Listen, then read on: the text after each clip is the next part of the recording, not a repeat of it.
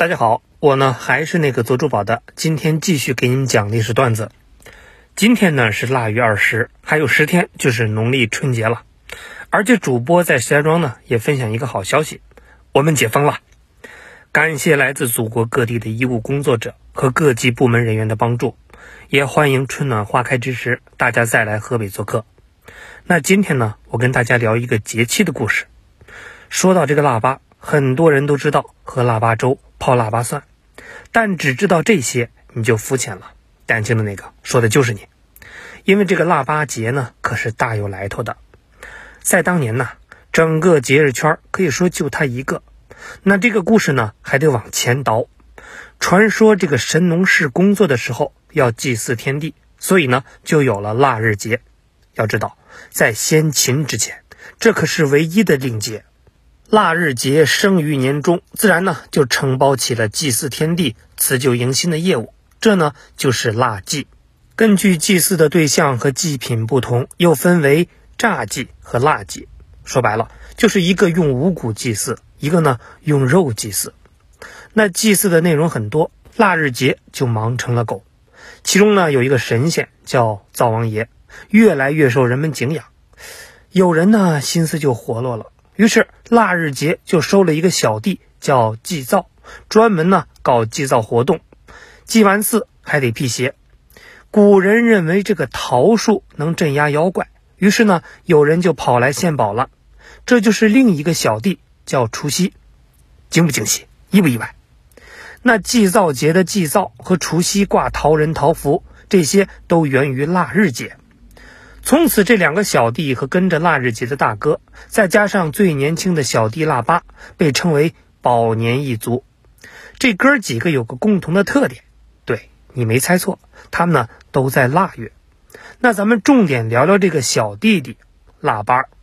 再提一嘴，腊八呢是个佛教节日，惊不惊喜，意不意外？这个东汉时期啊，佛教从印度来到中国，立志要在这儿大展拳脚。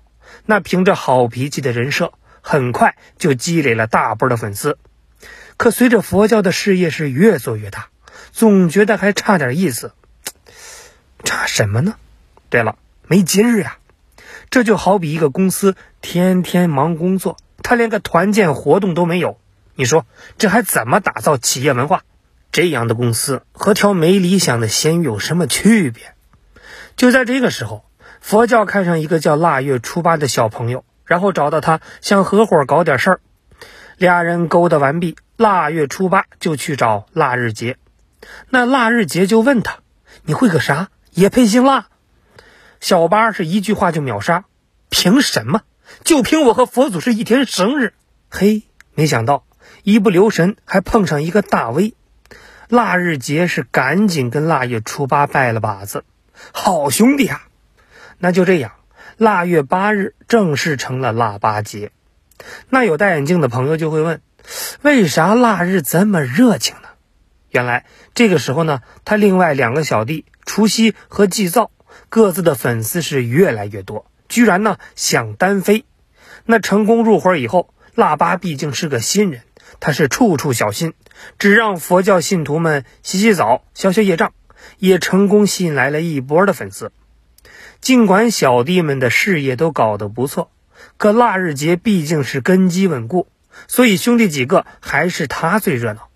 就这样，宝年一族和睦相处，时间一下子就到了唐朝，那真正属于腊八的时代终于到了。唐朝时代的佛教发展的是如火如荼，所以每到腊八这天，场景就变成了全球佛教粉丝后援会。粉丝多了，那业务也多了。再只要洗澡搓背就没意思了。燃灯供佛这种活动也开始交给了腊八。那搞活动得有吃的，当时呢只有药食供佛粉们吃，这是一种真正无欲无求的人才吃得下去的东西。于是腊八觉得机会来了。那经过多次实验，腊八给大家准备了好吃的腊八粥。年下再说，年下干嘛，腊八了，我腊八啊，腊八喝粥，嘿小年下吗？连腊月二三祭灶都有。是啊，呵，那么腊八能舍粥吗？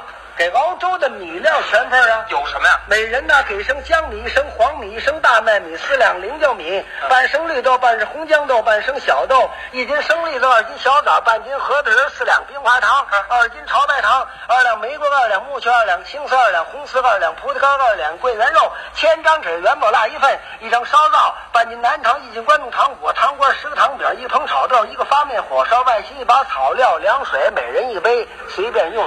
凉水都想到了。当然了，这家伙，那不是不知道，一是好吃到爆，很快呢就变成了网红食品。据说腊八粥当时呢叫七宝五味粥，前身是唐代的药食，那也有人说是源于印度。除此之外，僧人们还在药食的基础上研制出了腊药，连腊八这个新人都混出息了。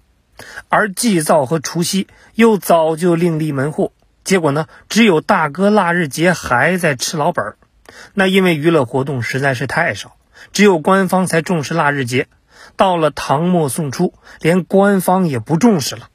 那这下呢，腊八是彻底牛逼起来了，决定回头帮大哥一把。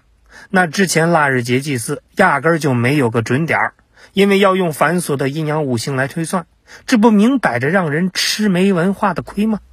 后来就把腊祭的时间干脆固定到了腊月八日。于是腊八节的现状就成了有宗教大 V 撑腰，有老牌节令坐镇，这呢就走上了节生巅峰。既然腊八尝到了民以食为天的甜头，那接下来就在吃上狠下功夫。腊八粥有南北差异，还有更丰富的食材。那腊八趁热打铁，出了很多的周边食品，比如腊八醋、腊八蒜、腊八酒等等。而且最重要的是。腊八很有爱心，因为腊八节这天，寺院会给穷人施粥，而且还赋予腊八粥求子的含义。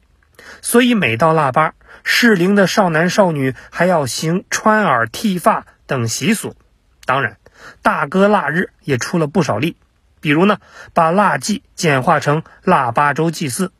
那更重要的是，因为腊日以前的皇家地位，朝廷也很重视腊八。比如清廷就很重视腊八，那这一天要赐百官腊八粥以示恩宠。那又有戴眼镜的朋友会问：那现在怎么就不行了呢？原因呢很简单，后来是连年战乱，动荡不堪，逃命都来不及，还放什么假过什么节呀？那就这样，一个节日花了大半辈子才走到了巅峰，却只用了几炷香的时间就辉煌不再。像极了大秦的没落，你说呢？戴眼镜的那个。